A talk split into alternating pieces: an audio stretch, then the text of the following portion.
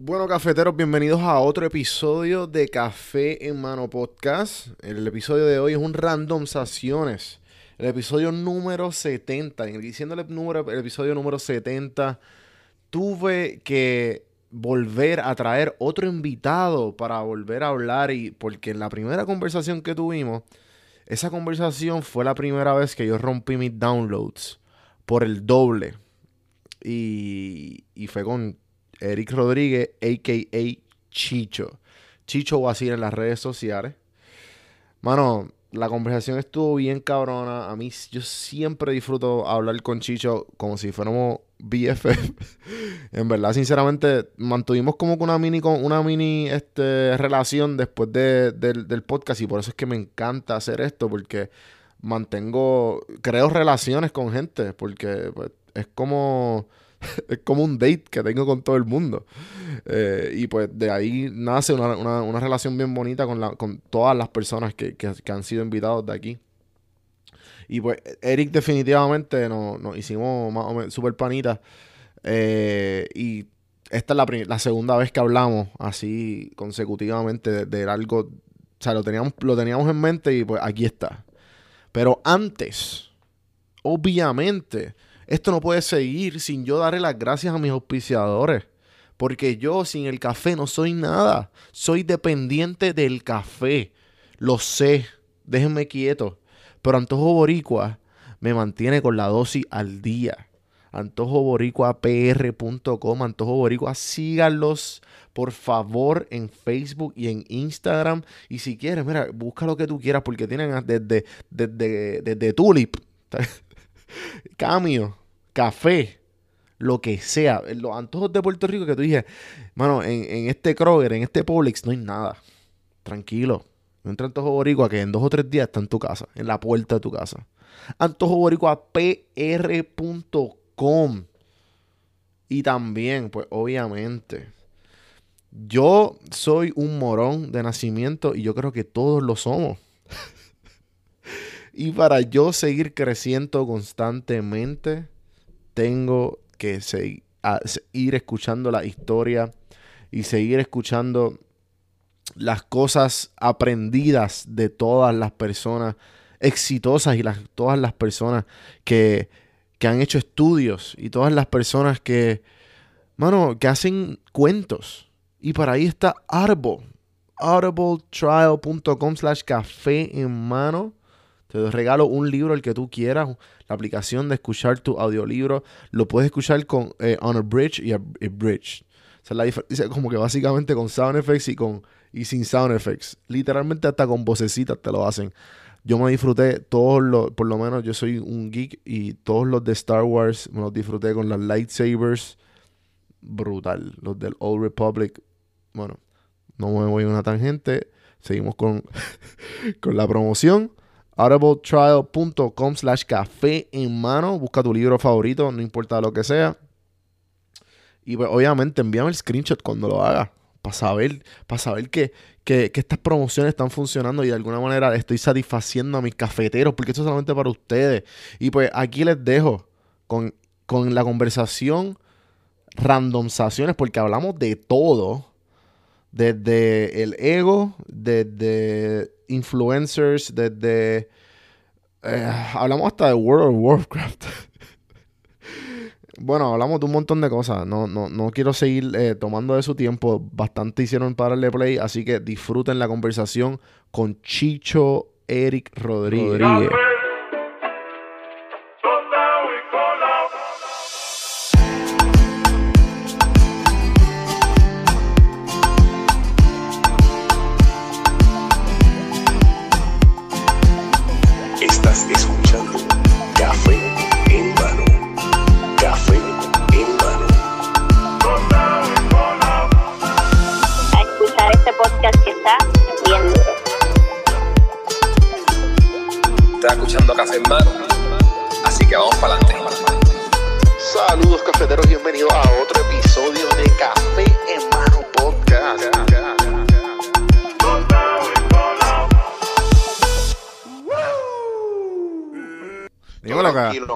ahora eres más famoso de lo que de lo que la última vez que, te, que hablamos.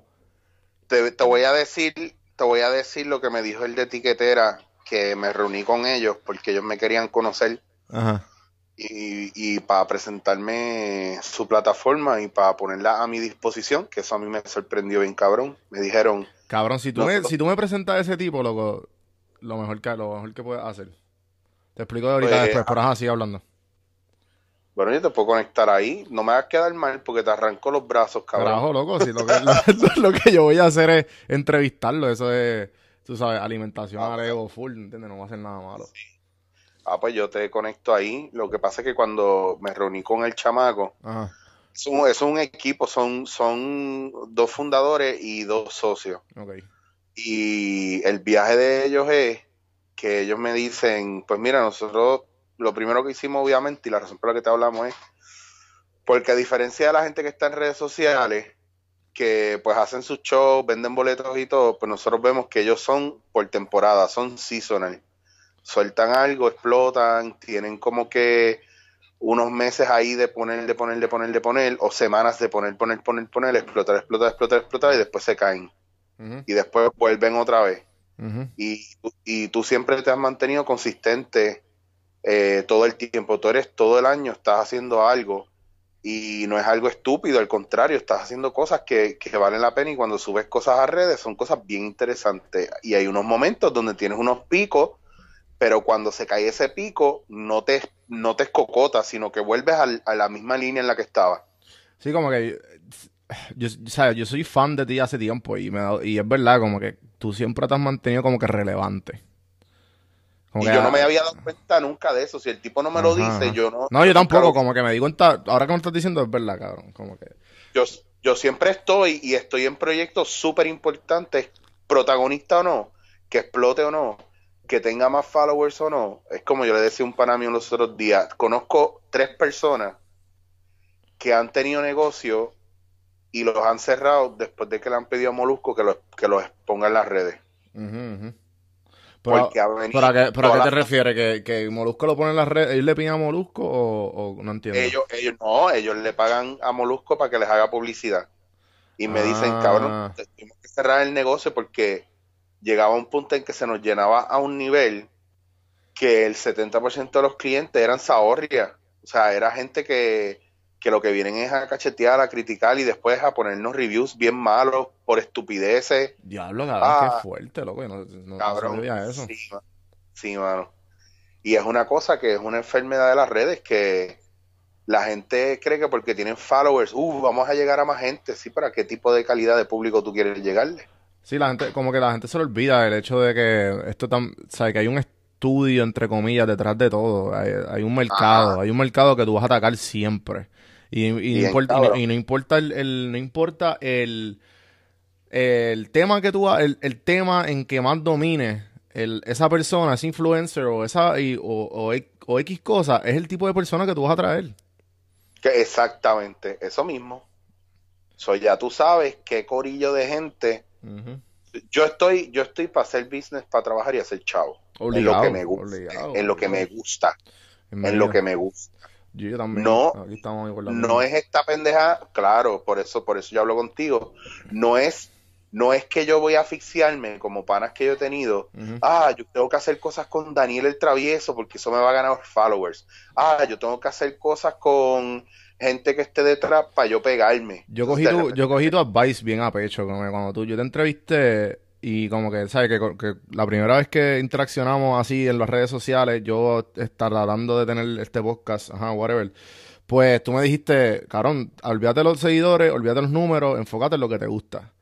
Y, Claro. y eso es lo que yo he hecho, ¿sabes? Yo me, yo, siempre los números van a estar indirectamente ahí como que uno, como que, ah, está bien, pero Cabrón, a la misma vez, a la misma vez como que uno, uno aprende a picharle. Porque es lo que, cabrón. porque mientras, si tú, si tú sigues hablando algo que te gusta y tú ves los números, pues tú dices, ok, pues tendría que inclinarme por esa área que me gusta, pero no va a hacer algo totalmente vendido que tú sabes que, que ahí en ese momento se va a convertir en trabajo. Cuando tú estás haciendo algo que a ti no te gusta, no, horrible, loco, eso es horrible, ese No, sentimiento es horrible. Mira, te voy a dar un ejemplo. El dándote en la cara que yo hice con César Millán. Diablo, eh, eso estuvo bien exagerado. Pues, y en un mes no había llegado a los 400 views, cabrón. Ujú, ujú. Y ya va por 15 mil. Obligado. Que para mí, para mí eso es filete, ¿sabes por qué? Porque está ahí, establece precedente en mi carrera conmigo, yo lo tengo ahí. Y yo no tengo que ajorarme porque venga todo el público de golpe. Al contrario, yo lo que quiero es que mi, se- a- vaya el build-up cuando yo necesite pedir algo y me digan, ¿y cómo están tus números? Mira, mira esta entrevista de César Millán, ¿cuántos views ha cogido? Sí, sí. sí, ah, sí. diablo, qué brutal, ya está. Y me voy, ya está. Ajá, ajá, ajá. No, no le enseño a los que no han pasado de 700 o 1000.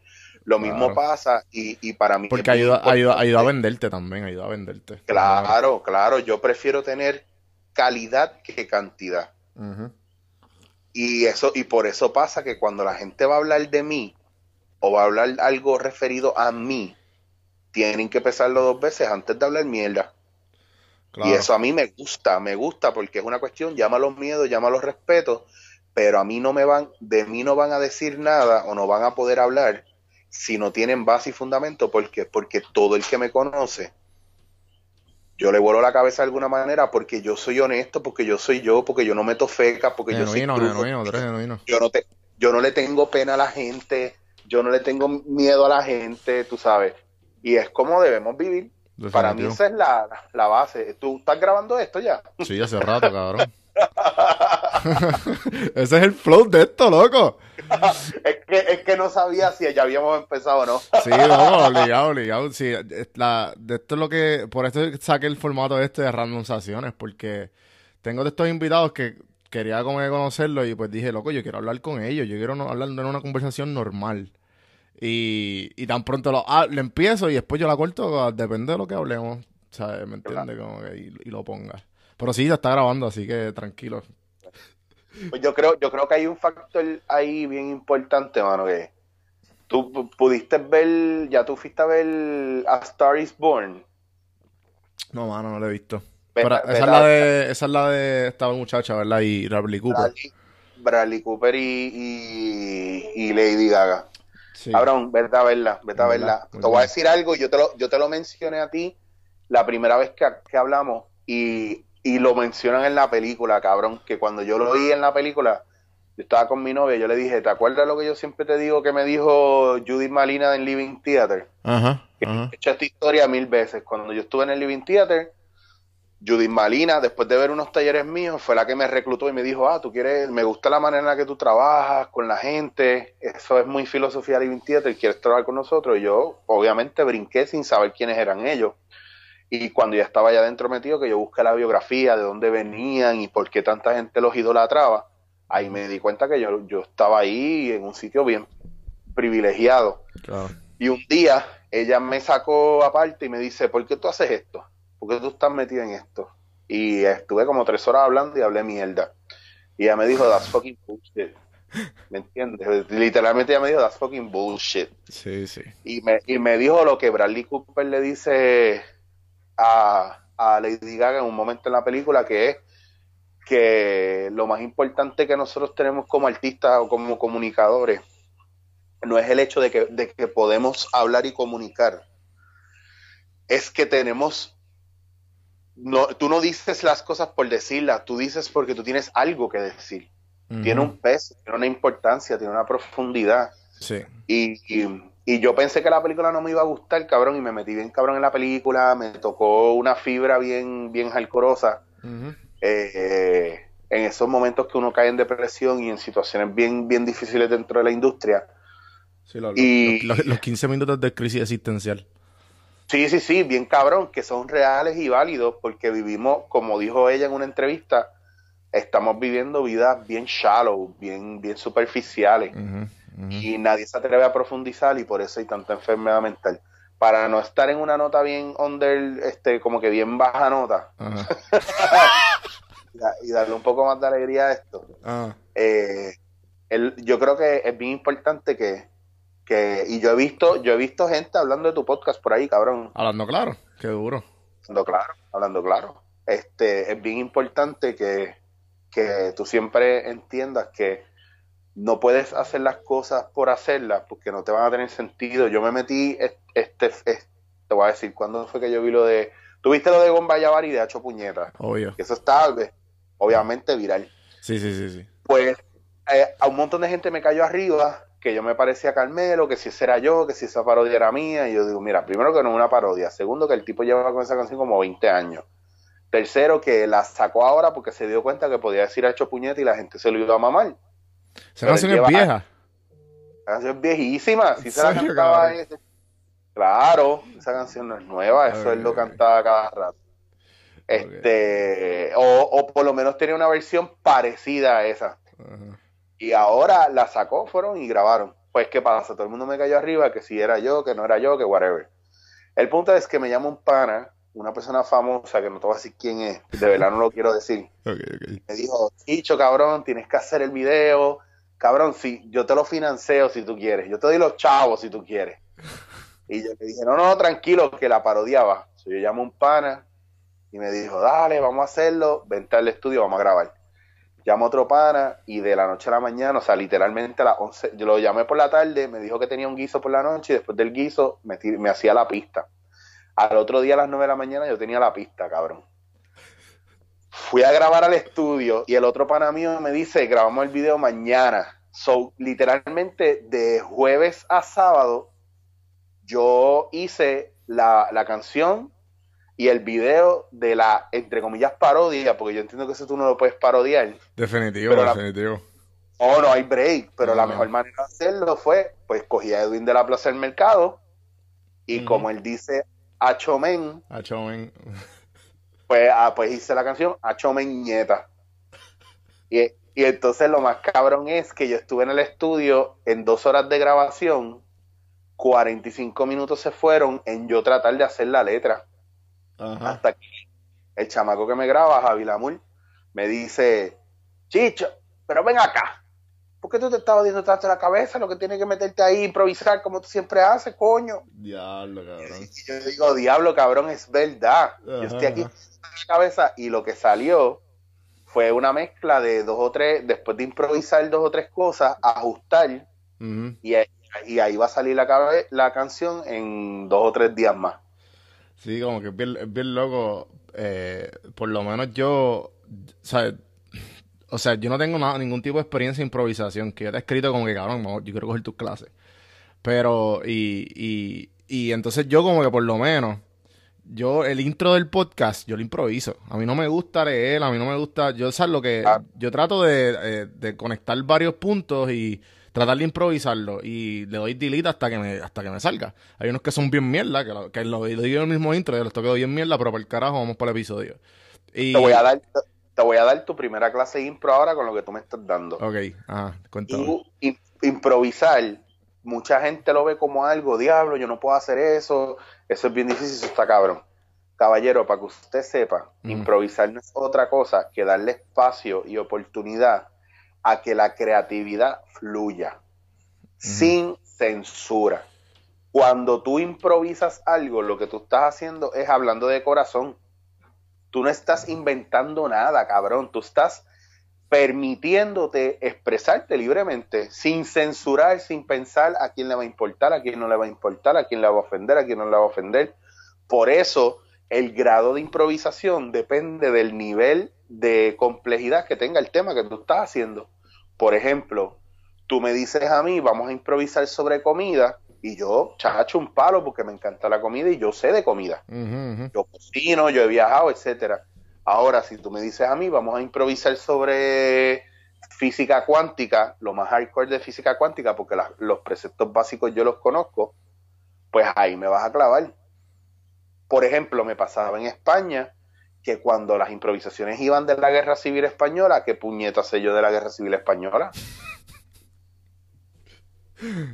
Así mismo, así mismo, cabrón, te lo digo, te lo digo, me pasaba y yo no sabía por qué, porque esa no era mi cultura. Pero entonces, ¿qué hacías cuando te tocaban temas así que son bien, pues obviamente no, los dominas? Yo, te, yo tenía que tirar para adelante y mis compañeros me tenían que vaquear y muchas veces algunos compañeros no muy buenos que tuve, eh, dejaban en claro que yo no sabía de lo que yo estaba hablando, lo cual me, eh, porque esto me pasó muchas veces, parte de la misma xenofobia y del, mismo racismo que muchas veces hay, que la gente no, lo cree o no se da cuenta hasta que te pasa.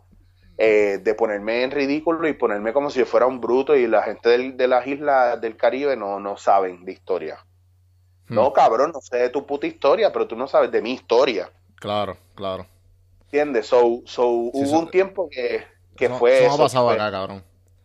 Claro, pero es por eso, incluso si, si te das cuenta, en, en los 60 y 70 hubo una época donde venía mucho inmigrante a Estados Unidos, especialmente mexicanos, de, y cuando hacían, eh, hicieron eso, ese año una eh, un sondeo, no, no era un sondeo, era como cuando hacen eh, van a sacar qué porcentaje de inteligencia hay en qué comunidades y los mexicanos salieron los más bajitos, los más brutos.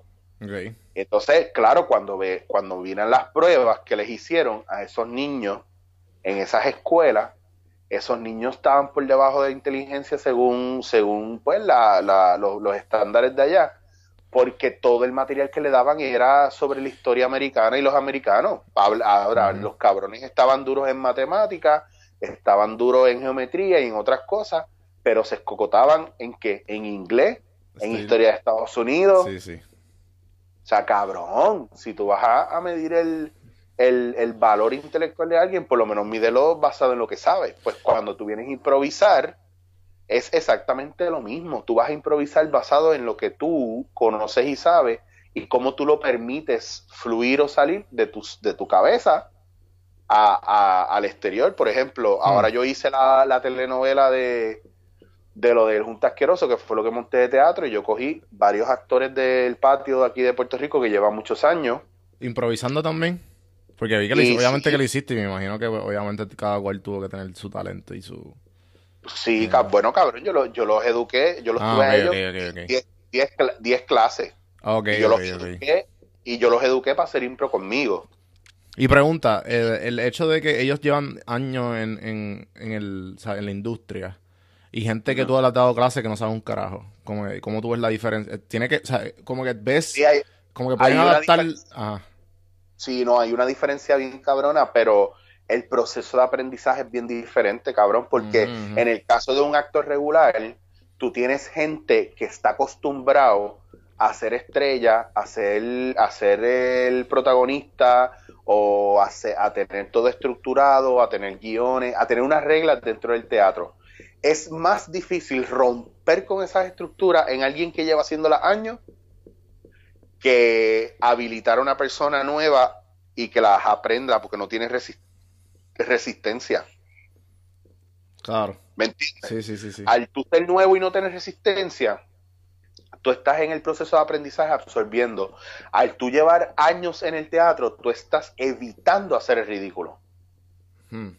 Entonces, tú estás evitando el meter la pata, tú estás buscando el protagonismo, no estás respondiendo al proceso de comunicación de trabajar con tus compañeros a un nivel equitativo, donde tú no eres importante, lo que es importante es la historia, los personajes, la impro esto es bien, eh, esto es un buen gancho para hablar de lo que estábamos, de lo que habíamos hablado, de lo que habíamos escrito para empezar del, del, egocentrismo, cabrón. Cuán, cuán, que yo dije, yo dije, una cosa que me triviaría hablar con cojones contigo es el, eh, los pros and cons del ego.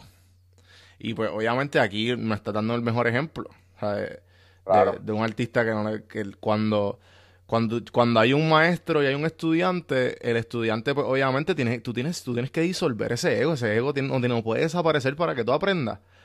Tú tienes que disolverlo por completo. Pero entonces, para tú enseñar, tú tienes que tener un ego bastante. Un, o sea, tienes que tener el ego bastante. Eh, con los dos pies, saber dónde está parado para, para, para que pueda enseñar la materia.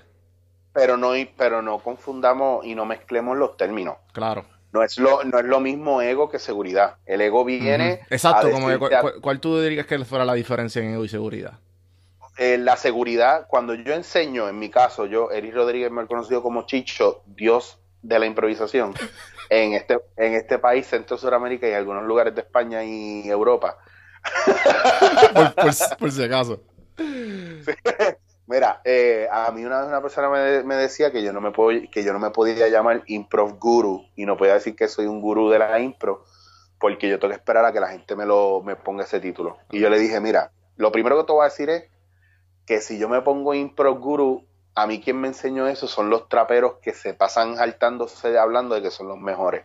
Si esos cabrones, si Chente puede decir que es el mejor de lo que hace, si los traperos pueden decir que son los mejores en lo que hace, si Mayweather puede decir que es el mejor en lo que hace, si cualquier cabrón artista puede decir que es mejor en lo que hace, ¿por qué yo no puedo decir que soy el gurú de la impro cuando yo llevo tantos años dando clases de impro, aprendiendo impro, amando la impro, follándome la impro, casado con la impro, más de 20 años, 3.200 shows en mi carrera, tres años corrido en España haciendo 865 shows de impro, yo no me puedo llamar el cabrón rey de la impro, viene todo el mundo a buscarme porque necesitan que yo los eduque y les enseñe y no me puedo llamar el gurú de la impro. Entonces el problema de ego no lo tengo yo, lo tiene la persona que lo cuestiona. ¿Por qué? Porque su, su propio ego no le permite verme a mí por encima de él, en ese, en ese aspecto. Claro, claro. Sin embargo, mi seguridad ante lo que yo conozco mata mi ego, porque porque mi ego no te está diciendo, sí, sí, yo sé lo que yo no sé. No, no, no, mi seguridad te está diciendo, cabrón, yo sé de lo que yo estoy hablando. ¿Y sabes qué? Aquí tengo para vaquearlo y sabes qué, vamos al escenario, que muchos maestros no lo hacen, pero yo juego con mis, con mis estudiantes para que ellos vean lo que, lo que podemos lograr si trabajamos en equipo. Yo no juego con ellos para humillarlos o para que ellos vean que yo soy mejor que ellos. Yo juego con ellos para que vean la importancia de ser un buen compañero de improvisación. Hmm. Cuando yo entrenaba a todos estos actores, cuando ellos hacían improvisaciones entre ellos, se escocotaban, no se comunicaban bien, se frustraban, pero cuando yo los sacaba aparte y yo improvisaba con ellos, las improvisaciones eran bien cabronas. Y ellos me decían, ah, claro, pero es que tú eres el duro, tú sabes de esto. Y yo, no, no se trata de eso, se trata de que yo soy un compañero de improvisación tuyo. Y, y, y tú tienes que lucir también como tu compañero. So, si tú luces cabrón, es porque yo, de una manera u otra, estoy cabrón. Y si yo luzco cabrón, es porque tú, de una manera u otra, estás bien cabrón. Sí, sí. Entonces, es el, es el, team, el teamwork. Claro, entonces tú, si tú te pones a pensar, el ego no es otra cosa que eso que te dice te, te obliga a overestimate yourself y, a, y, a, y a pedirte y a que te des crédito por cosas que no necesariamente tú haces, a exagerar tu capacidad. Exacto. Entonces, entonces ¿qué pasa? Yo tengo, yo cuando viene mucha gente a saltarse de que saben y bien jaquetones o lo que sea, esa vibración a mí me encabrona, porque lo próximo que toca después que tú vienes bien jaquetón a saltarte a hablar mierda, ¿qué es lo que yo te voy a decir? Pues, pues, pues hermano, este, pon tus chavos donde está tu boca, donde están tus palabras, y vamos a ver cómo es eso, a ver si es verdad. Y mucha gente se escocota. Todo el, el que venga donde mí me diga a mí, ah, yo también hago impro. Sí, yo cogí una clase cuando yo estaba en la escuela. Este, nada, yo le meto. Y yo así mismo me viro y me voy. Porque me estás diciendo a mí, cabrón, que los 25 años que yo llevo haciendo impro no, no sirven porque tú hiciste impro una vez y tú sabes. Era el duro. Claro, como yo le decía, yo le decía a un pana mío que me decía, diablo, papi, yo, yo me atrevería a hacer impro contigo. Y yo, en serio, cabrón, con lo difícil que es. No, bueno, pero, pero eso no puede ser tan difícil. Y yo le digo, cabrón, ¿qué, ¿cuál es tu profesión? Ah, yo soy fotógrafo.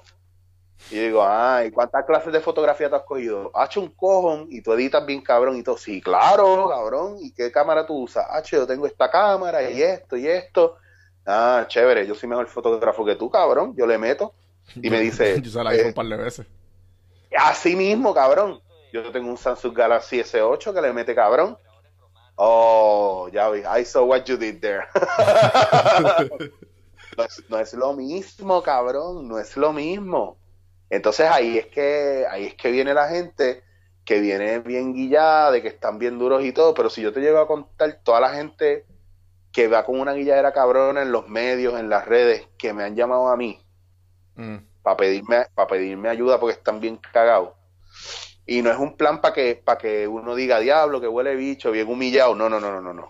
Es que te estoy diciendo que hay una carencia de conocimiento y que tu y que tu carrera va a llegar hasta donde hasta donde tus capacidades te lo permitan. Exacto, que ahí es que viene, eh, yo estaba hablando con, eh, con un pana mío, él estuvo aquí, Juan Silén, Y yo le pregunto a él, o sea, él, él, él, ha tenido una, una larga trayectoria desde, que ha venido desde abajo a hacerse lo que él hoy día. Él es un abogado y ha hecho su maestría en Derechos Humanos. O sea, que él es una persona bien académica. Y pues una de las cosas de que hablamos, de cómo, cuál es, cuál es la, que tú le recomendarías a, a, a, esa persona de cómo, qué hacer. Esa persona que no sabe qué hacer, qué hacer. Que es bien, lo más importante y, y, yo lo, y yo lo identifiqué con lo que tú estás diciendo de los influencers y la gente que se canta experta o, o de alguna manera se expone que no son ellos. Que se expone esta, este fasad de, de, de, de quiénes son que va a llegar hasta cierto punto por el hecho de, de, lo que estaba diciendo eh, Juan Carlos, Juanqui, que, que es bien importante conocerse uno mismo, conocer uno mismo y lo que tú estás exponiendo. Y, además, obviamente, de, la educación que tú tengas en, los, diferentes temas. Mira, yo te voy a hablar de la, de la mayor falta de educación y la mayor, eh, eh, la, cosa más estúpida que usted en redes sociales puede hacer, o usted como influencer o como persona, como un ser humano, full, porque a mí me lo ha hecho hasta gente bastante académica y, y tú sabes, súper de cinta negra octavo dan en alguna materia. Eh, esto es common courtesy. Usted no asume nada de la otra persona y, no juzga a la otra persona. Usted se preocupa por saber de dónde viene la otra persona y qué ha hecho la otra persona. Pues a mí me ha pasado con... A, mí, el primer influencer, que no te voy a mencionar el nombre tampoco, cabrón, porque todo el mundo sabe que yo no lo soporto eh, el primer influencer malcriado que me salió con una mierda a mí, lo primero que yo le dije fue, cabrón, tú no puedes, a mí, a mí tus mierdas de followers me los paso yo por las verijas, cabrón. Yo llevo 15 años antes que tú en esta industria, 15, 20 años antes que tú, no, 20 años, porque eso fue hace como 4 o 5 años atrás. Yo 20 años antes que tú en esta industria y yo nunca voy a morir en esta industria porque yo estoy educado y tú eres un nene malcriado y a ti se te va a acabar el juego en algún momento, eso disfrútatelo ahora, pero en algún momento, como los nenes que recién nacidos son bien chulitos, cuando tú te hagas adulto, la gente no te va a soportar si no cambia esa actitud. Definitivo. Y, y, por irnos, y, por, y por irnos por, no sé si sabes, pero por irnos por esa línea que es un poco, que es un influencer mucho más grande y que le pasó recientemente que, que su, que su ego era lo más grande que era es Logan Paul, chamaco este del, del, bosque de, de Japón. El tipo, el tipo rompió un cojón de récord de YouTube, de, de todo, de llenando estadios, el mole, al garete, al garete. Y todo ha sido por, por las cosas al garete que él hacía con su, ¿sabes? Que, que las ideas que él hacía. Que yo imagino que ese tipo tendría que estar, ¿sabes? Estaba bregando con el Stellar Fame y no sabía, ¿sabes? Ya todo lo que él, lo que él decía iba. Hasta que pasó lo de, hasta que pasó lo de, lo del bosque. Pasó lo del bosque, y todo se la arruinó. Solo toda la carrera de él se le cayó. Y, ahí es que vienen los momentos que tú has hablado de esto un montón, son los momentos de rehacerse y de, seguir echando para adelante. Que, una, sí, cabrón. Que, uno de los ejemplos fue con Transform Ortiz en Puerto Rico, por lo menos. Sí, bueno, tuviste, pero sabes que, mano, ya ahí yo, de verdad, yo me tengo que quitar el sombrero y yo puedo tener mis disputas con él y, y yo he hablado con él, yo tengo una película que sale ahora con él. Uh. Y nadie quería, nadie quería trabajar con él y, y, todavía hay gente que no quiere trabajar con él, pero sabes qué, el viaje es que de lo que de lo que se le acusa a Transford y de lo y por lo que lo condenaron como tal, mi hermano, eso no es algo que aquí nunca se haya hecho. Lo que pasa es que cogieron al más pera. Porque si tú conocieras a Transford de verdad, y aquí te voy a hablar a calzón quitado sin mamadera, porque yo tengo mis peleas cabronas con él muchas veces, y porque yo tengo un guille de que yo sé muchas cosas más de, las que él va a saber, y él sabrá muchas cosas más de las que yo sé pero que después te tengo que contar cómo sale lo del hijo perdido y quién hizo qué en esa película. Que esa es la eh, película que va a salir, tírate la, pauta antes de que... Papi, el, hijo perdido, dirigida por Transform, yo co-dirigí varias cosas ahí, eh, porque soy un fucking picky controlador. Yo escribí el libreto con, con Gilbert, que es otro uh, muchacho libretista. Yo no sabía eso, cabrón, qué duro. Papi, esa es la que hay. La mayoría del cast... Eh, lo sugerí yo porque yo soy yo soy bien piqui con esas cosas yo soy yo puedo ver a la gente incluso muchos de los personajes que, se les dio vida se escribió el libreto para esa gente dijeran que sí o dijeran que no O sea, yo, yo tenía, la gente que estaba ahí, yo la, mayoría de ellos las conocía, yo dije, esto lo tiene que hacer fulano, esto lo tiene que hacer Mengano. Y yo escribí el personaje literalmente imitándolos a ellos y Gilbert tomando nota. Yo me paraba y así, cabrón, yo me paraba y hacía las líneas y yo decía, no, porque ahora entonces entra el personaje de fulano y dice, ah, pero ¿y por qué tú vas a hacer esto así, si tal cosa, tal cosa? Y fulana le contesta, ah, y yo hacía las voces y todo, y Gilbert muerto de la risa. Bueno, el viaje es, el viaje es que Transform tuvo esa situación con vasos de papel bien fuerte y bien dolorosa, pero el tipo no ha dejado de trabajar. Exacto, exacto. Entonces, y, y lo siguen llamando los bichotes de cine que tienen los chavos para que él haga las películas que hace. Claro, claro. Entonces, a lo que voy es que todo el mundo lo usaron a él y lo sacrificaron a él. El tipo es, el tipo es bien buena gente, el tipo es una chulería. Cuando yo estuve en, después de antes y después de María, yo estuve en el centro de convenciones sirviendo café con los baristas. Yo no sé si tú, si tú hablamos, Si hablamos de eso en, en, la entrevista, que la pueden escuchar, no sé, no me acuerdo cuál era, la veintipico. La única que dice Chicho. debe ser la que dice Chicho, puede ser, chequenlo. Ah. Pues me acuerdo que ese día se cortó como 80 veces la jodida llamada. Sí, sí, pero papi, ya, ya estamos, ya estamos a otro nivel. Así que eso, no vuelve a pasar. Pero, no va a parar más. pues entonces, uno de los primeros que apareció por el centro de convenciones, eh, el día, cabrón, pero súper random, loco, eh, en el centro de convenciones, porque me escuchó en radio, fue él. Sí, yo te escucho, yo te escucho, sí, hablamos de esto, sí. Apareció, apareció con la esposa y los hijos, o sea, como calidad de persona, full, y él es como un nene chiquito, mano, tiene ideas bien tripiosas, él, él es este adicto al cine, o sea, tú vas a la casa de él y tiene películas con cojones, es un tipo bien cool, es un tipo bien buena gente, tú te la puedes pasar brutal con él, es un tipo que no tiene malos cascos, eh, él, él, yo nunca lo he visto a él encojonado, encojonado, encojonado, lo he visto frustrado o molesto pero nunca lo he visto como si te quiera arrancar la cabeza. Y esas cosas, pues tú lo sabes y tú lo valoras. Este, y es un tipo que tiene ideas bien nítidas. Lo que pasa es que es como todo. Hay, tiene que tener gente que lo ancle. Yo soy un tipo que tengo unas ideas que a lo mejor eh, necesito que alguien me ayude o arrancarlas o aguantarlas. Pero todos estamos en ese viaje. Anyway, a lo que voy con todo esto es que hay una cuestión del trabajo colectivo y de tú tú tienes, tú tienes que darte la tarea de también educarte sobre la persona con la que tú tienes al frente. Y muchas veces el ego no nos permite pensar que la gente está, que la gente es importante. Yo le decía, yo le decía a los muchachos cuando los entrené ahora para esta pieza, Junior Álvarez, Yamaris La Torre, Norwil Fragoso, que, que ya está en, en Raymond y sus amigos, eh, Camila Monclova, que es la hija de René Monclova, eh, y, otros compañeros más. Estaba Drusila, Raymond Gerena, son gente que llevan años, años en las tablas y haciendo teatro. Y yo les decía a ellos que ellos tenían que entender que primero que todo, yo venía a romper el paradigma de lo que era el teatro y las estructuras de teatro con hacer teatro de calidad partiendo de la improvisación. Que era literalmente salir de la estructura y de la mente autómata de que yo hago lo que el director y el libreto me dicen, lo que esta persona que escribió, que probablemente esté muerta hace años, esta persona escribió esto, esta pieza, yo la voy a hacer y voy a hacer lo que esta persona aparentemente quería que fuera la pieza. Versus a crear algo que está vivo en el momento, que se está generando en el momento, que es una energía que se hace en el momento con unas destrezas que ya tú tienes del, del, bagaje. So, si una persona que llega nueva y aprende impro puede ser un improvisador cabrón, imagínate una persona que venga con un bagaje brutal, aprende impro y, y tiene más material para crear que una persona que no tiene ningún bagaje teatral o escénico y de repente quiere hacer impro, que lo único que va a tener probablemente es la perspicacia, la chispa y la, y la pues y la el, el, el comedic timing maybe.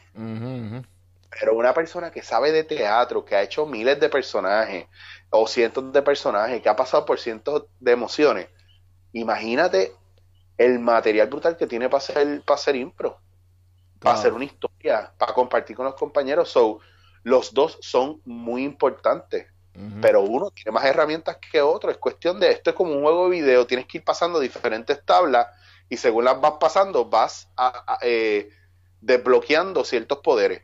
Pues eso es esto. Yo creo que la vida también debería ser, además de pues, obviamente la impro, como que... La vida es así, cabrón. Así, sí, sí, sí. Yo vi un texto, no me acuerdo el nombre, eh, del chamaco, pero el chamaco tiene un website que se llama Nerd Fitness que a mí me juzgue. Yo soy como, como puedes, sabes, si, obviamente tú me sigues y, la gente que sabe, pues yo soy bien, yo, soy súper fit, a mí, yo soy súper, a mí me encanta y pues también soy bien geek, ¿sabes? Soy como que me gusta toda, esa cuestión. Y pues este chamaco es de, de estos tipos bien, no, estos tipos que, lo que era World of Warcraft all day, all day, tú sabes, World of Warcraft forever. Y pues en World of Warcraft es este juego que es como que tú, tú tienes que, es, una, es un mundo en la computadora, los que no saben. Y, y, pues, y ese tipo de juego es bien adictivo, porque te, tú tienes que ir pasando misiones y tienes que hacer haciendo quests y todas estas cuestiones para tú evolucionar de level y coger experiencia y el, el experience points y toda esta cuestión. La cuestión fue que un día entró una, una crisis existencial porque él dijo, yo que tengo que salir de aquí, yo tengo que hacer algo con mi vida. Y él dijo, ¿y cómo es la mejor? Ah, shit. Y vamos tan bien. ¿Dónde te quedaste? Que no, Ahora está el poder de, la, de, la, de, la, de la edición, tranquilo. Eh, World of Warcraft. ¡Woo! ¿A dónde, ¿A dónde ha evolucionado esta conversación? Pues, pues, este, nada, loco, pues este chamaco usaba mucho el World of Warcraft y se dio cuenta, pues le dio la crisis existencial dijo que yo hago con mi vida, él pasaba días y horas, no salía del basement de su mamá, del, o sea, el, clásico de película que tuve estadounidense, no sale del basement de la mamá y no tiene vida, lo único que hace es jugar. ¿Qué pasa? Pues él, dijo que la mejor manera de él, tiene que empezar a hacer ejercicio. Él era un tipo bien flaco, no tenía nada de músculo, no tenía nada. Y pues él crea este programa y él dijo, pues yo voy a hacer más o menos programas de como que voy a hacer voy a hacerme metas yo mismo como como World Warcraft. Y empezó como que a hacerse metas bien bobas, como que ok, pues voy a hacer tengo que hacer 10 push-ups en, en un Toxiro frente a frente al casino de, de, de allí de que sale en James Bond en Canadá, en Montreal. Ajá, sí. Y, eso y esos son 10 puntos de XP. Cosas así. Y se empezó a hacer, hacer cositas así como que con, con, con, en su vida. Eh, nadar, nadar en Australia con Great White Sharks. Esos son yo no sé qué. Cosas bien extremas y cosas bien bobas. Hasta que National Fitness, que lo pueden buscar. Yo lo usé un tiempo, pero no es, o sea, obviamente hizo otras cosas. Y pues el, el, el programa de ejercicio de él son con nombres de superhéroes. Como que, ah, llegaste al nivel Batman, hazte yo no sé cuánto. Cuando llegues a este skill de, de, de caminar 60 metros, 600 metros, eres ninja. Cosas así. Como si fuera literalmente un juego, literal. ¿Sabes? Que, que la manera en que él cogió este. Esta. Loco, pues el, el hecho de que sea un videojuego, de, que tú estás pasando levels y levels y levels y lo adaptó a un hábito que es bien importante como el ejercicio, igual se pueden hacer con un montón de otras cosas en la vida. No, es que me quedé, me quedé en serio pensando en que eso está bien cabrón.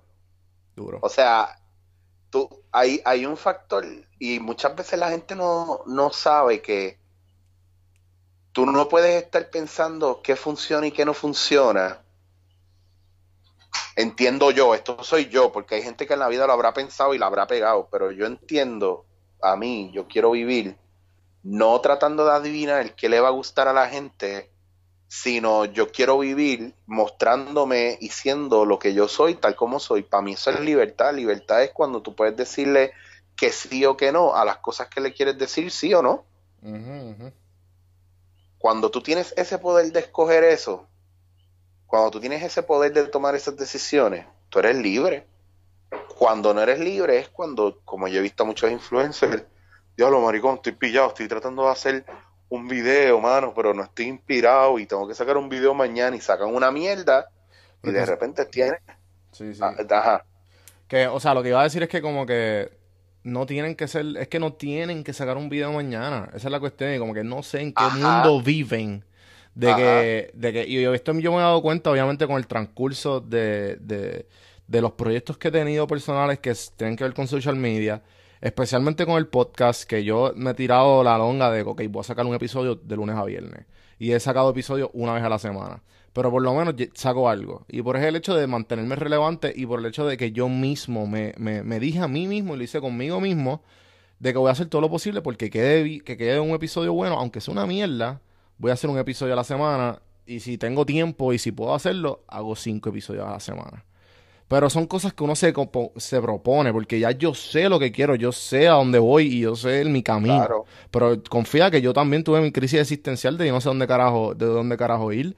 No sé quién carajo soy en esta vida, no sé qué carajo quiero sacar. O sea, a todos nos pasa y es bien normal. Pero entonces cuando tú eres un influencer y lo volvemos y lo hablamos ahorita, tú estás, tú estás, que tú, tú quieres influenciar personas, pero en verdad es algo bien indirecto que va con el narcisismo, porque yo así, yo admito que yo soy súper narcisista, pero yo estoy haciendo, yo estoy usando mis poderes para bien, pienso yo. Bueno, pero cualquiera, cualquiera que te siga en tus redes sabe que eres narcisista. Obvio, cabrón. Será cabrón. Pero, pero, ¿sabes? Yo, yo, yo pienso que uso mis poderes para bien y no para mal. Y, y pues yo pues he adaptado, he adaptado muchos hábitos que yo entiendo que mucha gente pues le puede, le puede sacar provecho. Y, y, y pues obviamente lo usa, ¿sabes? lo usa el para bien, como dije. Y, lo, y el hecho de que, de que tú, tú quieras influenciar a otras personas sin saber qué video vas a poner, cabrón, revalúate y en verdad enfócate en, encontrarte ahí. Exacto. Cabrón, cuando vino, cuando vino María, yo le, di, yo le di tantas gracias a Dios por tantas cosas. Porque a mí María me limpió todo el entorno. Yo sentí un silencio y una tranquilidad que yo no sentía hace años porque yo no tenía el teléfono explotándome los oídos 24/7, el WhatsApp, eh, la gente con urgencia pidiendo cosas a última hora, eh, regateándote, pensando en chavos, pensando en guisos. No, cabrón. Era el único momento donde yo realmente me pude desconectar, que para mí fueron unas vacaciones, fue María, cabrón. Pues, pues y, sí, sí, y es triste, y es triste que te lo diga así, porque también algo que yo encuentro bien cabrón que pasó fue que se empezaron a limpiar las redes y todo el entorno de todos estos falsos motivadores, falsos influencers y toda esta mierda de, de gente que de verdad no compone un bicho en la vida, pero el público les ha dado tanta importancia que lo importante realmente pasó a un plano underground. ¿Me entiendes? Entonces hay que, hay que, o sea, es bien cabrón como yo veo gente que aplaude el que venga una persona y, ah, diablo, mira ese chamaquito, qué cool, dio un cheque de 100 mil pesos. Ok, chévere. Ok, dio un cheque de 100 mil pesos chévere, en la cómoda, él vino un día, dio 100 mil pesos y se fue, chévere. Y, la, y cuando tú vas a aplaudir a la gente que estaba todos los días, o que se tomó dos, tres semanas, un mes ayudando a construir, a reconstruir casas de otra gente, a cortar palos en la calle. Yo no tengo 100 mil pesos, entonces yo no me merezco un premio porque yo no puedo dar 100 mil pesos a una entidad, en una entidad benéfica. ¿Entiendes? Cada, pero eso no significa que él está mal vuelvo y repito, el viaje no, el problema no es Dios, son sus seguidores. Exacto, exacto. Cuando, cuando Yochoa Pauta le pasó a esta pendeja que si la mujer, que si Coral la Jeva y un chisme bien cabrón con eso. El que conoce a Yochoa sabe que es un tipo buena gente, sabe que a lo mejor mucha de la historia que salió no necesariamente es la verdad. Y él se portó lo mejor que se pudo portar. En algunos momentos metió la pata en, la, en las redes y en, en actitudes, es un ser humano. Igual que todo el mundo, eso es lo que la gente no entiende. Claro, pero la gente decidió que lo iba a masacrar y a destruir. Porque la gente es así, hija de puta. Sí, sí. Y, esa, y pues el problema no es Dios, son sus seguidores. es por, eso te, por eso te digo que cuando, cuando yo, volviendo al teatro y a lo de impro, una, de, los, de, los, de, las, de, los, de las cosas que yo siempre le voy a decir a mis actores y a mis compañeros es, olvídense del cabrón público. El público va a hacer lo que usted quiera que el público haga, pero usted no puede hacer lo que el público quiera que usted haga. Usted es el que maneja las emociones del público. El público no puede manejar tus emociones. Porque si no, si yo veo a alguno de ustedes desconectado allá arriba y me doy cuenta de que usted no está conmigo ni con sus compañeros, y está de, de monigote del público, usted a mí no me sirve, usted es un espía y usted es el punto más débil de esta producción. Durísimo, cabrón. Ya está. Está. Y sabes que se le ponían todo el mundo con el culo trinco. Sí, sí. te lo juro. Y hubo momentos, y hubo momentos donde se me desconectaron, hubo momentos donde el más veterano se desconecta, y eso pasa, porque le gana la ansiedad, le gana la, eh, la super idea que está ahí esperando a, su turno. Pero papi, no hay break de pensar, tú tienes que estar en todo momento, tú no puedes anticipar, tú no puedes idealizar, tú no puedes juzgar, tú no puedes anticipar, tú tienes que estar ahí conmigo. Y eso yo lo veo y lo huelo. Yo puedo estar en el escenario y mientras yo estoy haciendo lo mío en el escenario y metiéndome al público al bolsillo, cabrón, mitad mía está alrededor con mis compañeros y backstage viendo que esto es lo que está pasando. Y yo salgo de escena y yo me puedo cagar en tu madre de tras bastidores y volver a entrar a escena riéndome normal.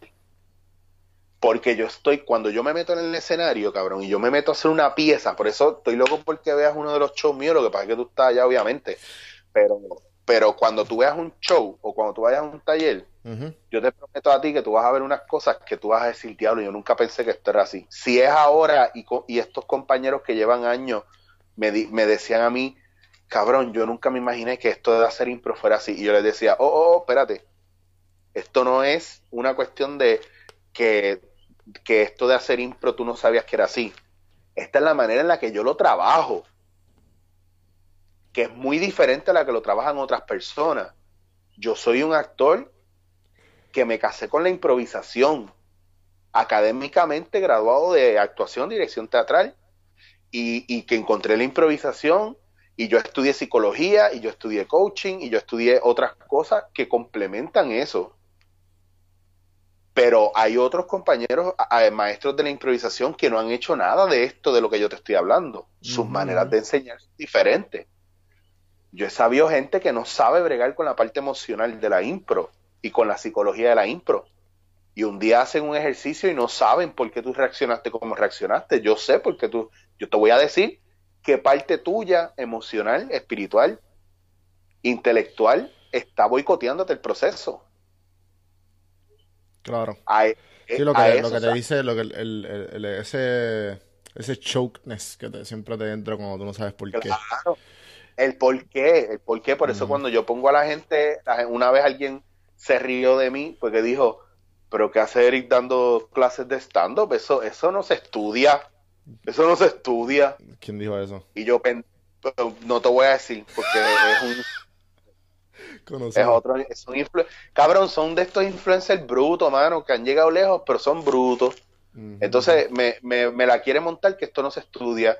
Y yo, mamabicho, usted me tiene que rendir pleitesía porque no se estudia, porque no hay nadie lo suficientemente inteligente y profundo para crear una metodología con la que usted pueda duplicar, replicar lo que usted está haciendo bien y marcar lo que usted está haciendo mal. Gracias, Eric, por haber hecho esto para nosotros. Tienes una metodología, el estudio de la, de la composición y la estructura del stand-up. Chico, lo que pasa es que cuando hay tanta gratificación constante, es bien difícil, ¿sabes? Es bien difícil como que, ok, pues quiero ser mejor. ¿Por qué, cabrón? Si no lo necesito, o sea, esa es la mentalidad.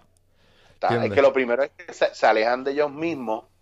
Mira, cabrón, si yo no hubiera hecho una metodología de, de stand-up y yo no supiera que yo tengo que trabajarle en stand-up a la gente, yo no pudiera haber, yo no hubiera trabajado con Joshua. Y, no, y no se raspó tanto show fuera solo producto de su entrenamiento conmigo también, pues yo no digo que el crédito es mío, el chamaco es talentoso dentro de lo suyo, pero si yo no, él, él, yo te puedo enseñar todos los mensajes dándome las gracias, cabrón, hice esto y esto, hice esto como tú me enseñaste, y es verdad, esto funciona, esto está cabrón, cuando estoy bloqueado, hice esto, esto otro que tú me enseñaste, esto está brutal, porque pude hacer esto, esto y aquello. El último stand-up de el de la sin la soy y sin la cabra, lo escribió él. Qué duro, cabrón. Qué duro, sí, sí, sí, sí, sí, sí, no, te voy a decir más nada, es 80% estudiante, 20% maestro. Pero ese 20% del maestro es clave. Y yo sé que yo hago mi trabajo, por, pero esa es la diferencia, ahora te digo, esa es la diferencia entre yo roncar y guillarme de algo que yo no te estoy enseñando el resultado. Mira, Joshua, mira Miss Universe, mira El Junta Asqueroso, la novela. Son, mira las, las, las corporaciones con las que yo he trabajado, cómo me llaman, y te puedo decir el número de gente y de influencia que me están llamando para que yo les dé clase de algo. ¿Qué, qué hábito, que yo creo que yo nunca te hice estas preguntas cuando, porque todavía no tenía como una estructura más o menos establecida del podcast, pero a mí me gusta siempre hacer esta pregunta. ¿Qué hábitos tú, tú, pero la voy a remoldear porque estás, eres tú. Eh, ¿Qué hábitos tú dirías que, que, son buenos para el, como que el writer's block? O, o, o cuando estás, cuando, tú, cuando tienes la musa, entre comillas, y no sabes qué carajo hacer. ¿Qué, tú, qué usualmente tú haces? Mano, tienes que votar, tienes que eh, hacer racquetball con las ideas. Okay. Y cuando digo racquetball o pad, eh, eh, paddleball, eh, no, puñeta, ¿cómo se llama el...? El que es, es la raqueta, pero tú estás dando a la pared. Es, es paddle. Wall ball, paddle. ¿no? Paddleball, no sé. Paddle, Racquetball. no, es que, no, es paddle, paddle. Es paddle. Es que estoy pensando en el paddleboard y paddleball. Ajá, ajá. Eh, Pues tú tienes que hacer paddleball con, con las ideas. Tú tienes que sacarla y dejarla porque la razón por la que tú no tienes la musa es porque estás pensando en qué es lo correcto y porque te estás obligando a escribir. Hmm. Entonces, cuando tú y, y cuestionas mucho, Ajá. cuando la idea te viene, tú tienes que estar preparada para la idea. La idea va a salir y tú la vas a, a- literalmente va a ser como un peo, va a salir y no la vas a poder aguantar. Ajá. Y salen así. Son, son literalmente este, genius farts, cabrón. Y si tú no tienes dónde encerrarlo o dónde documentarlo, y no lo haces rápido y procrastina y no quieres poner en pausa el Netflix o no quieres eh, su- subir al segundo piso a buscar el papel y el lápiz o el teléfono está muy lejos, lo botaste. Sí, hay una, ah, hay una frase que dice the, the, pay, the, ah, the payless ink is best is better than the, the, the, the best memory. Bien cabrón. So que, que eso es bien, eso es bien importante. Mira, Chapel lo decía en un, en un, en el stand-up, cuando él arrancó con el stand-up nuevo de él, Ah, el, uno de los beats de él era, yo estoy tan cabrón, yo estoy bien cabrón, estoy tan cabrón que yo tengo un bowl de esos de un fish bowl en casa con muchos index cards o papelitos con, con ideas. Y yo lo que hago es que cojo un papelito, leo la idea y la desarrollo. qué Así. duro, cabrón. Así, cabrón. Qué duro. So, eso está bien, hijo de puta. Y yo después de eso me creí lo mismo que yo podía hacer lo mismo en, en impro y desde que me creí eso en impro, más que creérmelo, lo pude vaquear, es que empezaron a salir los proyectos buenos. Porque tú tienes, tú, el, el que me decía, el que me decía a mí de que yo no me podía llamar gurú, simplemente yo lo, la- lo que yo le terminé contestando fue, cabrón, yo no puedo esperar a que tú me valides, porque tú por huele bicho no me estás validando. Y, y también está el hecho de que está fake it till you make it, ¿verdad? Sí, pero hay mucha gente que es fake it till you make Y it se quedan fake. y se quedan fake y después se paran ante alguien que de verdad no es fake, cabrón, y te van a dar una oferta y te van a tumbar al piso. Sí, sí, sí, sí. Fake it, fake it till you make it, you made it, ¿qué vas a hacer ahora? Y empieza el vértigo, empieza el no saber para dónde ir, el desenfoque de carrera, el por qué está en el choliseo y yo no estoy. Exacto. Exacto, exacto, ¡Ay, exacto. ¿Qué? Diablo, diablo, espérate, espérate. Este... Mira, también está, el, también está el clásico, también está el clásico, este, ah, ¿qué carajo tú haces que, que tú puedes esperar de, de crítica de alguien que no ha logrado nada en su vida? No ha logrado en su vida según quién, según qué. No se duerman, o sea, no se duerman en esa mierda, cabrón. Usted, porque usted se levantó un día con 100 mil followers y YouTube le mandó una placa pendeja. Sí, sí, sí, sí, sí, sí. Eso, no- eso usted no lo hace mejor que cualquier otra persona en el mundo, porque esas plaquitas de YouTube yo me las paso por el huevo, cabrón. Claro, claro. Ya, ya yo llegué, yo me muero mañana. Y yo me muero feliz y contento, accomplished, de que yo logré una de las cosas más importantes de mi vida y fue enseñarle impro a mis héroes y que trabajaran para mí, conmigo. Ya, ya, yo maté, ya, yo llegué a una de las cosas. De aquí en adelante, cabrón, yo lo que quiero es hacerme millonario, ese es mi único sueño, haciendo lo que me gusta. Porque ya yo hice, mira, ya yo ayudé, ya yo ayudé a Joshua a hacer un montón de cosas dentro de su carrera.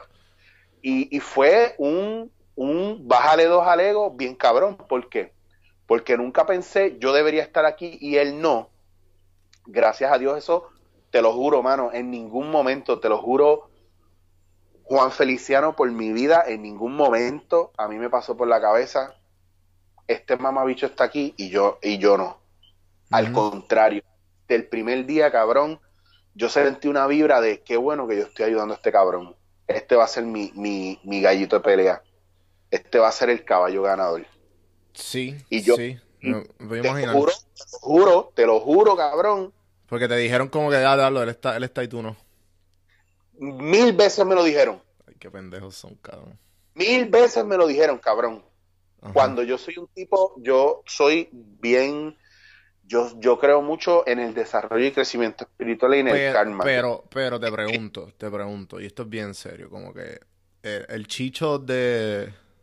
Porque yo me imagino que, y yo creo que lo hablamos, que, que yo también fui esa persona bien ego driven. Ya esto, ya esto es lo que... En un momento, vamos a poner el chicho de cuando estaba empezando la carrera. Si, si imaginaba que iba a estar haciendo eso de, de Joshua o como que tu- hubiese, hubiese notado algo de envidia. ¿Entiendes no, yo hubiera sido, yo hubiera sido bien hater y bien envidioso. Ok. Hey, Sí, por eso, no. por eso es la pregunta. No, como que con- Para estar, no, pero para estar donde, donde yo estoy ahora, en ese estado mental, o para Ajá. tú estar donde tú estás ahora más relax en ese estado mental, para no rantear. Que también eso es otra cosa que está overrated. La- el, el comentario de rantear o de hatear. Cuando alguien te da una opinión diferente a la tuya, no es que estás hateando. Es que tiene todo el derecho de dar una opinión diferente a la tuya. Eso es lo primero que quiero dejar claro. Hace 15 años atrás, o a lo mejor 10 años atrás, yo hubiera, yo hubiera tirado hate. Ah, este mamabicho está ahí, yo no estoy ahí. Pero con el tiempo tú maduras, tú creces, se te doblan las rodillas, te haces más humilde y cuando a mí me llamaron para trabajar con él y yo dije, no, yo, yo no voy a dirigirlo, yo voy a educarlo, para mí era mucho más poderoso educarlo que dirigirlo porque si yo lo educaba a él, yo sentía un proceso de expansión espiritual mayor que iba a ser expansivo para él y para mí Porque iba a ser un intercambio genuino, aunque yo cobrara por mi trabajo, pero a nivel artístico yo estaba dando algo de mí que es bien importante, que es mis conocimientos y mi sabiduría, pero envueltos en el, en el, en el, en el más genuino amor posible porque un compañero o una persona creciera. Y que esa persona no necesariamente fuera yo, sino fue mi paso gigante de decirle a alguien, claro que me encantaría estar ahí, pero no me toca a mí, te toca a ti y yo estoy aquí para ayudarte a que tú lo logres. Tú tienes la oportunidad, yo quiero ser parte de tu oportunidad y yo quiero que tú subas ahí y subas en la mejor manera que tú puedas subir. Pero cuando yo te entrene, tú te entregas a mí porque yo soy el que sé lo que tú debes hacer o yo soy el que voy a guiarte en el proceso. Yo voy a mejorar tu capacidad para engancharte al público. Yo te voy a enseñar los trucos de echarte un público en el bolsillo. Y yo te voy a enseñar los trucos de tú manejar tus emociones en el escenario para que no te boicoteen. Qué duro, cabrón. Él ya, él Y ya ya fue, él, él ya fue al, él ya fue al, el- o sea, él ya hizo el choliseo. Todavía. Él ya hizo Choliseo, él hizo Choliseo. Es que y, yo yo, no- y, yo entré, y yo entré con ellos la, ulti- la semana antes de él subir al Coliseo. Qué duro. ¿Le fue bien? Y le fue súper bien, el nivel artístico le fue súper bien. Claro, claro. El nivel, digo el nivel artístico porque yo no sé las finanzas, yo no, a mí me dijeron que, que económicamente se escocotó, que la producción, pero eso a mí no me importa, era un give a fuck about that. A mí lo que me importa es, a nivel artístico, él se creció, la montó, lo logró, al nivel, yo te voy a decir una cosa, cuando yo lo cogí a él, la primera vez que él hizo stand-up, era 15% él, 85% la Pauti. Cuando llega el choliseo, o pues, cuando llega a, a hacer el stand-up como tal, era 40% él, 60% Pauti. Cuando, cuando, llega el choliseo, era 50% él, 50% la Pauti. Sí, que fue, y sí, él- fue creando más, más autoestima. O sea, la autoestima creció. Sí, eh, porque ahora confía más en él. Y ahora es 100% él porque lo que él escribió es sin la pauti. Sí, como que es bien loco, como que ahora yo con el podcast, yo, yo encuentro, terminando mis oraciones mucho más, este, confiando mucho más en mi, en mi, mi línea de pensamiento. Claro, porque, porque más, más que confiar y creer en ella, es que estás dejando de pensar que los demás son los que deciden por ti. Exacto, exacto. Olvídate lo que piense la gente, olvídate lo que quiera la gente, la gente no sabe lo que quiere hasta que tú se lo das. ¿Cuánta gente no me ha dicho a mí, uy, eso no me gusta? Y yo, ¿lo has probado? No, toma. ¿Cuánta gente no me ha dicho, ah, mira este pendejo lo que está haciendo en televisión, tan también la que habla? Caballero, ¿usted ha ido a ver algún show mío de impro? ¿Usted ha ido a alguna charla o un taller mío? No, pues cállese la mierda boca esa. Vamos un bicho. Y literal, no, y yo le bajo fuerte hacia la gente, ¿por qué no lo puedo hacer? Ah, pero tú eres artista, ¿qué me importa a mí? Yo soy artista de qué? Mm. ¿Artista de qué, cabrón? ¿Tú sabes lo que es un artista de verdad? No, porque a ustedes, a todo lo que ustedes ven que brilla, ustedes le llaman diamante. Sí, sí. Puede ser un pedazo de, cristal de mierda en el piso. Usted cree que es una, una eh, piedra preciosa. No sea bruto, profundice. Sí, sí. Por eso es que a mí me gustan todos estos temas que yo sé que. Muy, yo, entiendo que los temas que yo toco, bien poca gente los está tocando. Y por eso es que me encanta tenerte aquí, por eso es que me encanta tenerte, porque yo sé que a ti te gusta profundizar y, y tú tienes tu, el, podcast tuyo dándote en la cara también, que, que es más o menos, eh, eh, va por esa línea, pero, pero igual... y, y, lo voy a empezar ahora, lo quiero empezar de nuevo, pero probablemente lo arranque solo también, porque... Hazlo, loco, hazlo. Es, un proceso de, de, cada cual está en lo suyo, cada cual está en su struggle personal, cada cual eh, está en su quest. Sí, loco. ¿Me entiendes? Y es normal. y, uno, no se debe molestar cuando no puedes estar trabajando con la gente que quieres trabajar. Tienes que ir haciendo, cabrón. Tienes que ir haciendo, tienes que aprender a ser independiente, tienes que aprender a delegar, tienes que aprender a trabajar en equipo, tienes que aprender a trabajar solo. Eh, tienes que aprender todo lo que parece contradictorio y entender que te tienes que adaptar a lo que sea y no puedes juzgar nada, ya está. Yo, yo te quiero hacer una historia eh, que que a mí me, a mí me chocó y, que, quiero saber qué tú piensas de ella. Eh, en uno de los, de los, de los, de uno de los chamacos que entrevisté, un venezolano que vino acá, eh, de Estados Unidos, y pues él es, él es este consultor de marketing. Y, y pues él tiene una, él tiene una, una página que se llama Mindful Business. Alejandro Sanoja lo entrevisté, pueden escuchar la entrevista. Muy buena. ¿Qué pasa?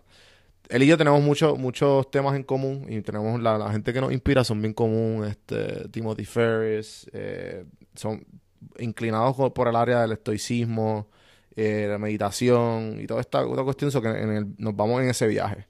Y este y hablamos de algo, él me, mencionó un, cuento que él se lo repite mucho, que a mí me chocó, y, y, fue que, el, eh, que Marcos Aurelio, uno de los emperadores romanos, cuando él empezó a conquistar muchos y muchos, muchos territorios, él, él tuvo que, que contratar un esclavo para que le dijera en el oído, eres humano, eres humano. Para que cada vez que conquistara un territorio, no se creyera más de lo, de lo, de lo que es y a la misma vez para mantenerse eh, eh, como que con los pies en la tierra y tomar la decisión, no, no tomar la decisión, ok, pues si ya todo me va cabrón, pues, ¿me entiendes? Pues fuck it. Eh, y pues tendría, tenía ese, ese grounding constante. Y, y, pues yo lo, yo lo que yo saqué de eso, pues obviamente es que mientras más tú estás viendo que algo está funcionando, y, y yo creo que lo que le dicen en Puerto Rico es como que a los estrellados, que es bien fácil, cuando ya tú estás ahí, que tienes algún tipo de fama, algún tipo de éxito o algo, es bien fácil estrellarte. Por, por, por eso mismo. ¿Qué tú piensas de, Pero también, pues yo te puedo decir que, hermano, honestamente... Y, tú personalmente, exacto. Honestamente y personalmente, yo te diría que si tú le tienes miedo... Mira, vamos a analizar esto bien. Marcos Aurelio, Marcos Aurelio tenía un esclavo para que le, para que le bajara dos alegos. Ajá, exacto, exacto, básicamente, básicamente. Pero sin embargo, sin embargo, yo te quiero hablar de algo mucho más profundo. Nosotros somos espíritu viviendo la experiencia del cuerpo. Y el espíritu, el espíritu es una energía infinita, aparte de una conciencia colectiva o es una conciencia que no tiene principio ni fin, es el universo, es la expansión, es el crecimiento. Sin embargo, la grandeza del espíritu se manifiesta en muchas formas. En Marcos Aurelio se manifestó eh, expandiendo su territorio. En el ser humano de hoy día se expandió creando naves para ir al espacio, creando métodos de comunicación que nos permitieran estar en todos lados a la vez, porque es el espíritu buscando salir de la cárcel que es el cuerpo, que es la carne. Entonces, ¿qué pasa? Si los científicos dicen que nosotros estamos creados con lo mismo que está creado el universo, o estamos compuestos de lo mismo que está compuesto el universo, pues entonces sí, nosotros somos dioses y nosotros somos más grandes de lo que pensamos. Lo que pasa es que en nuestra cabeza vivimos castrados por el orden social y por el razonamiento lógico y crítico, que no es, otra cosa que un inhibidor de nuestra naturaleza. Y nuestra naturaleza es la grandeza. Cuando tú usas esa grandeza para alimentar tu ego y destruir, ahí es que tú necesitas el esclavo de, de, de, mm, de Marcos Aurelio para decirte, papi, bájale dos.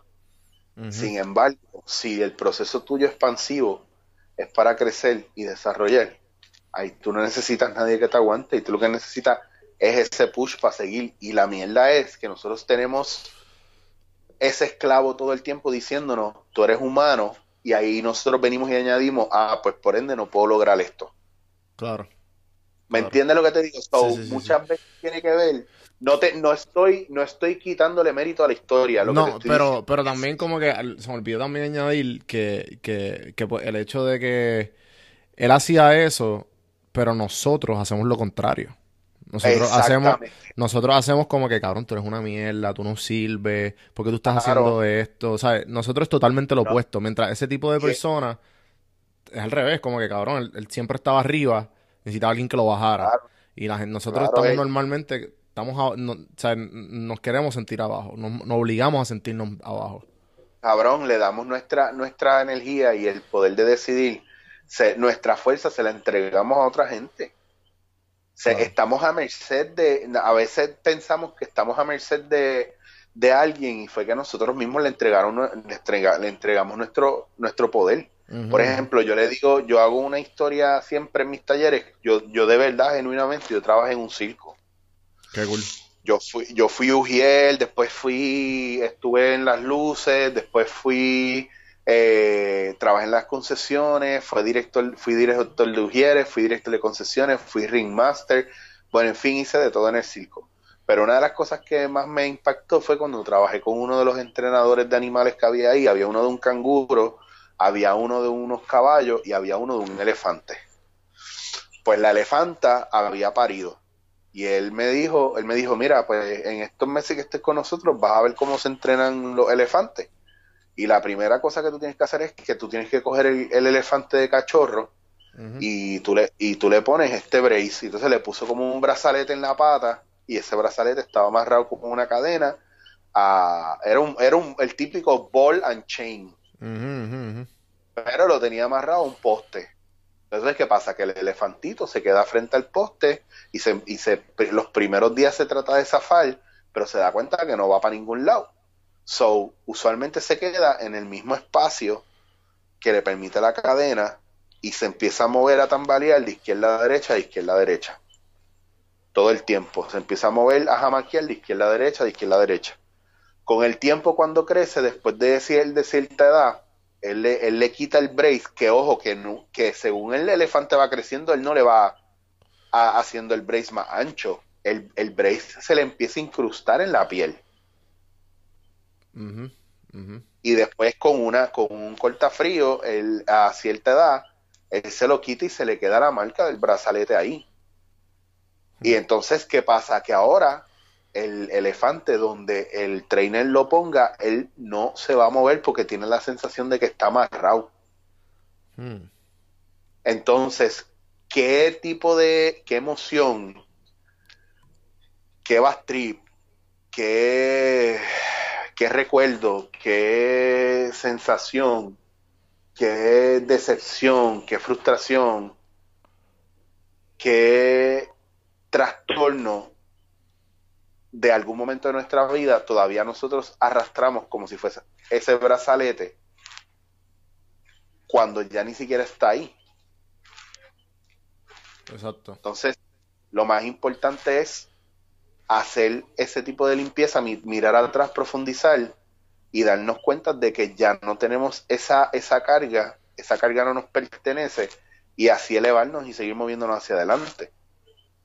Por eso es bien importante darnos cuenta de que nosotros no necesitamos validación de nadie, nosotros no tenemos que esperar por nadie, nosotros no tenemos que entregarle nuestro poder a nadie y nadie nos tiene agarrado por los huevos o por los ovarios o por donde sea.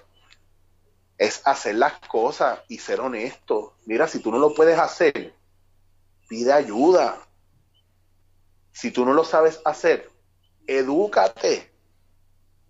Si tú no lo quieres hacer, no lo hagas. Si te gusta, pruébalo, hazlo, cómetelo. Si no te gusta, no lo hagas, no lo pruebes, no te lo comas. Porque para tú poder proyectar algo positivo, tú tienes que ser honesto contigo. Pero cuando tú te empiezas a fallar a ti y a negarte a ti, no hay proceso de expansión ni para ti ni para los demás. Entonces, muchas veces la gente no entiende eso. A mí mucha gente me pelea porque ah, es que tú eres un huele bicho. Yo no soy un huele bicho, cabrón. Tú te sientes menos al lado mío y yo no te paso la mano como todo el mundo te la pasa y yo no te dejo hacer las mierdas que tú haces. ¿Por qué? Porque antes que tú, primero estoy yo, cabrón. Y si tú no estás en ese mindset conmigo, donde tú eres primero para ti, cuando tú eres primero para ti de verdad, tú hablas claro.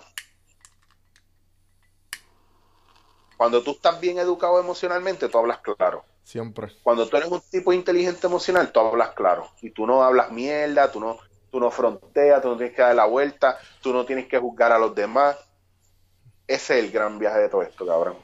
Y la gente está en una paja mental bien pendeja, cabrón. Esto, esto, esto, esto se pierde rápido, esto se va en nada. Sí, sí. Sí, sí, como que la vida es bien corta y la gente como que no entiende. Claro, y tú tienes que pasártela haciendo lo que te gusta, lo que te tripea y, y siendo feliz, no seas un huele bicho con los demás, cabrón. Todo el mundo tiene su historia. Nadie tiene que estar para ti cuando a ti te dé la gana. ¿Tú estás para los, para los demás cuando, cuando ellos te necesitan? Probablemente no, y eso es una responsabilidad muy grande. Pues entonces no pidas lo que tú no puedes dar. Ahí lo, deberíamos de acabar ahí. Sí, cabrón, porque si no estamos seis horas más hablando de esta pendeja. Sí, sí, sí. Mano, Chicho, en verdad, mil gracias por haberme estado. Este, siempre la paso súper cabrón contigo. Este, te tengo cariño ya. Espero conocernos ya al fin en persona. Pienso ir a recientemente.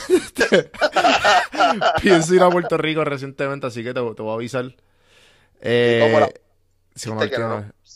Cabrón, es que, es que un fin de semana es not enough. No, es suficiente, no, es suficiente. Tengo que. Pero en diciembre voy dos semanas, así que estamos cool. Vamos a ver. Eh, mano, tirate las redes sociales, lo que quieras pautar y. Ajá. Bueno, gente, ya ustedes saben, me pueden conseguir Chicho Was en Instagram no, y pueden ir a chichowasier.com que los lleva directamente a YouTube. No me busquen en Facebook ni nada. Bueno, si me buscan en Facebook, Eric Rodríguez Chicho, eh, denle like al fanpage. No me pidan amiga, amistad en otro lado. No me interesa ser amigo. Cabrón, es que no, porque es que tienen siempre para la misma mierda, para pedirme algo. No, yo no. Regal, deme dinero, deme dinero. ¿Por qué no me, por qué no me dices, mira, Chicho, te quiero pasar 100 pesos? Y ya, y ya, no venga ahí, mira, para ver si puedes ir al cumpleaños de la nena mía. porque tengo que.? Yo no soy un payaso, ¿por qué tengo que ir al cumpleaños de la nena tuya? No, pero yo te doy comida. No, cabrón, yo quiero estar en mi casa viendo Netflix o, haciendo algo bien cabrón, no yendo entre odio invitados. Dale, era todo ahí. A mí me pueden conseguir donjuandelcampo.com, lo rediré a mi página de Instagram donde estoy más activo, me pueden seguir, gente, gracias por escuchar otras randomizaciones con el gran Chicho. Y hasta la próxima, gracias Corillo.